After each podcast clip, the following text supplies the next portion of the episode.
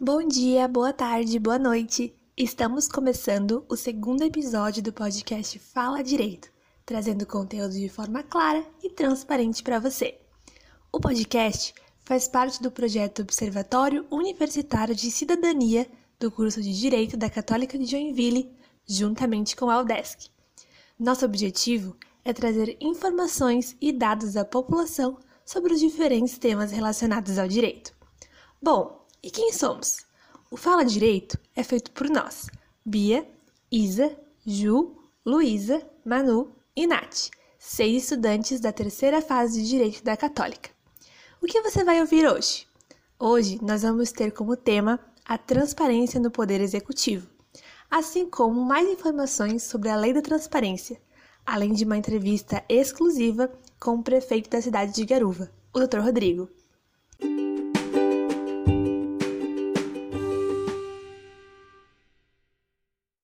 Começar, então, vamos definir o que seriam as instituições transparentes.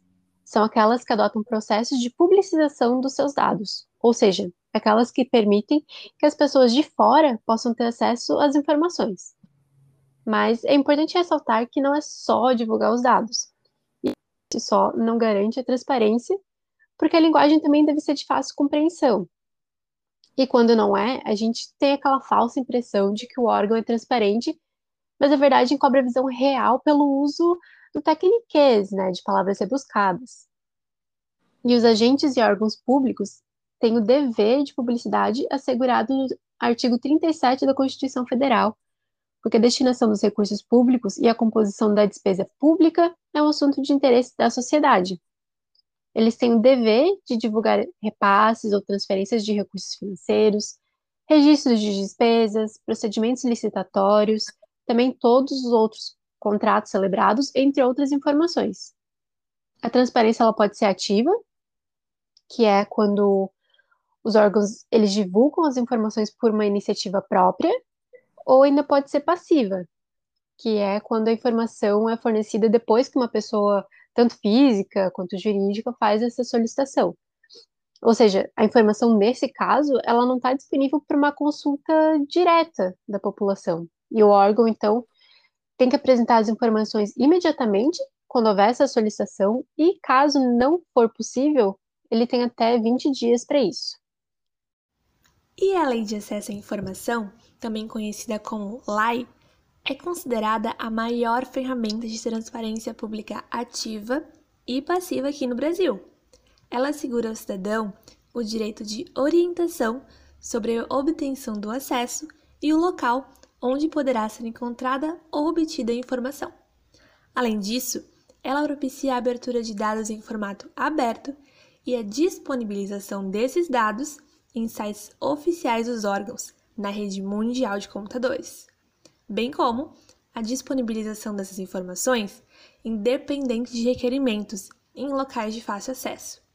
É importante falar que a nossa Lei de Acesso à Informação, aqui do Brasil, está entre as 25 melhores do mundo, garantindo o acesso à informação dos três poderes da administração pública municipal, estadual e federal além das cortes de contas, do Ministério Público, das autarquias, fundações e das empresas públicas. Ela ainda garante que todos os gastos parlamentares estejam disponíveis ao público. A LIFA esse meio de penalização ou descumprimento da lei pelo agente público. Podemos salientar que na norma da Lei de Acesso à Informação não há uma medida contra o descumprimento do ente público, mas sim e apenas dos agentes públicos ou militares no artigo 328, e aplicando-se as penalidades referidas do artigo 339. Além da norma para punição de agente público e militares contida na lei, a possibilidade de outras sanções impostas aos servidores públicos nos casos de atos de impropriedade administrativa, na Lei 8.249 de 1992. Já vimos que a lei trouxe deveres de conduta ao Estado, os quais se bifurcam em duas ferramentas que irão proporcionar o acesso à informação de maneira prática: a transparência ativa e a transparência passiva. Não havendo essa divulgação de informações, dúvidas podem surgir quanto às movimentações da administração, às realizações de seus representantes e de todo o procedimento da máquina pública. Isso pode acabar gerando um ceticismo quanto ao poder público. Uma pesquisa feita pelas terceiras fases de direito da Católica de Joinville, foram verificadas a presença ou não de informações de transparência de 52 municípios de Santa Catarina.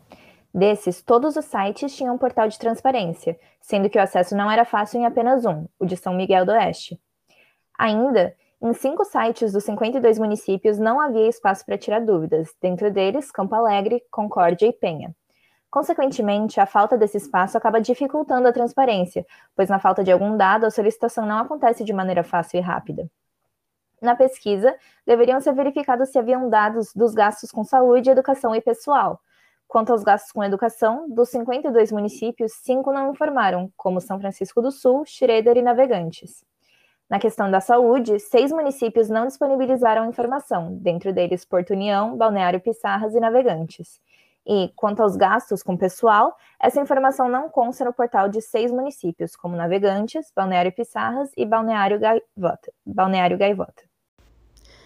Analisando o portal da transparência do município de Garuva, a gente verificou que é de acesso fácil, com mais de um link disponível para consulta já na primeira página do site da prefeitura. E também tem um espaço para tirar dúvidas. Boas notícias então. Mas foi preciso fazer uma busca mais profunda para ter acesso aos principais gastos, como educação e pessoal. Fato negativo, porque tomou mais tempo do que previsto. E segundo o relatório de execução orçamentária, então, em 2020, a receita total de Garuva foi de 87.519.780 reais, sendo que o gasto com pessoal representou 45,85% desse valor estando de acordo com o que foi gasto por outros municípios, como Itajaí, com 44,82%, e Tubarão, com 45,78%. Já os gastos com saúde e educação, como comentado, não foram localizados de modo fácil, e além disso, eles estão dispostos só de modo discriminado, não mostrando o total gasto, né? O que dificulta e bastante a questão da transparência, porque quem quiser ter informação vai ter que fazer a soma dos gastos com cada setor da educação, por exemplo, né, para chegar a um resultado.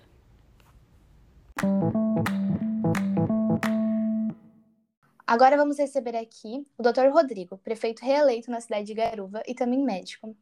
Oi, doutor Rodrigo, tudo bem? Primeiramente, gostaríamos de te agradecer por ter nos cedido a entrevista. Como prefeito e cidadão, qual é a sua opinião sobre a necessidade de garantir a lei?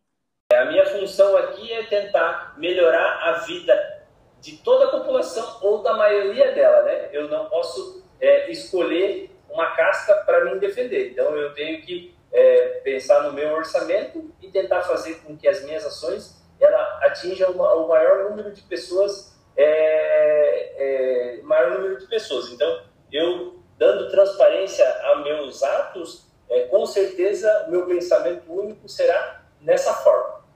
Com certeza. E como a cidade de Garuva tem garantido o acesso à transparência do município?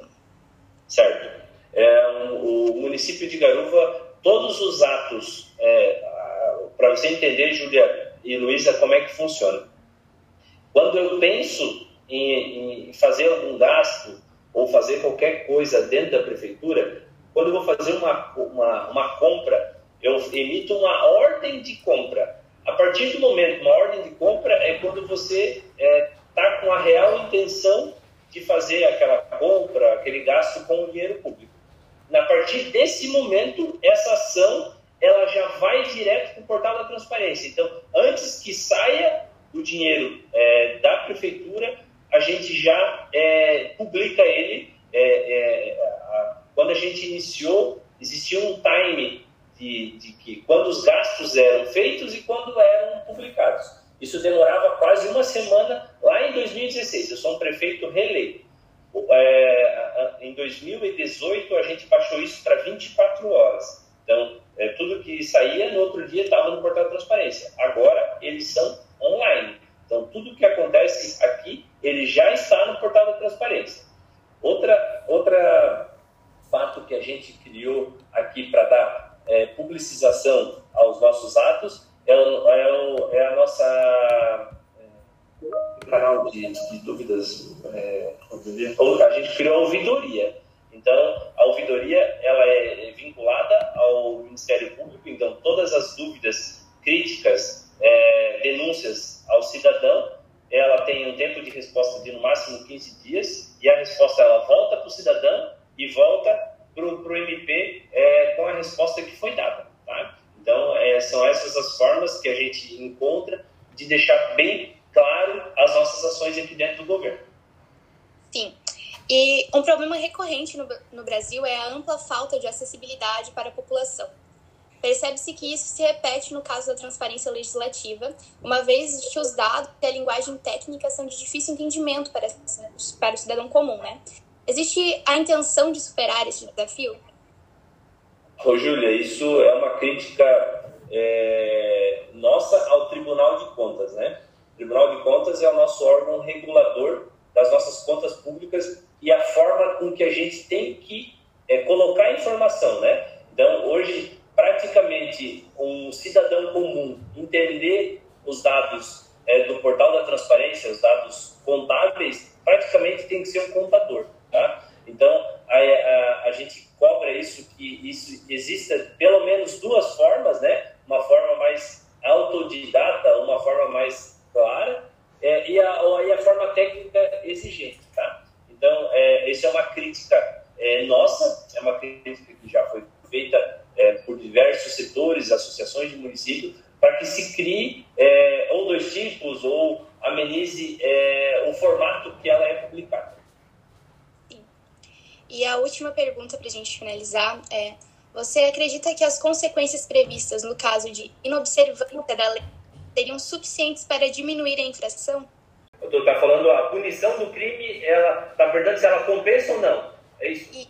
Isso. É, ô, Júlia, eu acho que aí, Luísa, eu acho que aí são os objetivos do gestor público em relação ao que ele está fazendo de fato nessa cadeira, né? Se ele quer é, construir algo para a comunidade ou ele quer construir algo para ele ou para o grupo que ele está. Então, é, essa conta não me passa pela cabeça de compensar ou não, é, e sim de fato de a gente, nos nossos atos, sempre tentar é, melhorar, atingir o maior número de pessoas e deixar isso bem claro, tá? Então, é uma pergunta que eu nunca tinha recebido, se era mais ou menos se o crime compensa, né? É, eu acho que de fato é, não, nunca passou pela minha cabeça. É, a ideia é a gente tentar construir uma garuva melhor, uma garuva mais acessível, tá? E, e mais transparente. Então, esse é os objetivos, sem pensar em crime, tá? Eu estou no meu quinto ano de mandato, não tenho nenhuma ação civil pública, é, a gente tem uma relação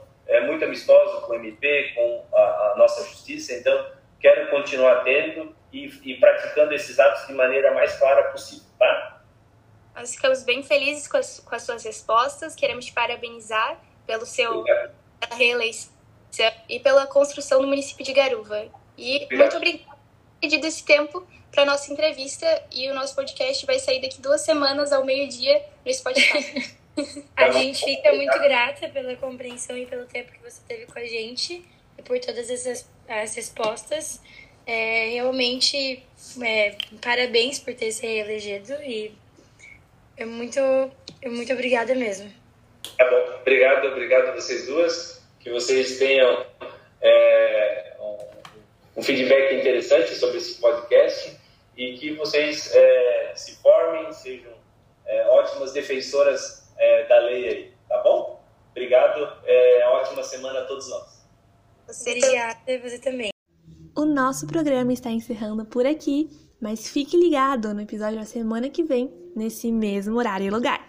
Aproveita e segue a gente nas redes sociais também, arroba Fala Direito Católica, e comenta o que você achou, tem alguma sugestão ou alguma crítica. Deixa a gente te ouvir também. Nos vemos na próxima sexta com mais um episódio do Fala Direito.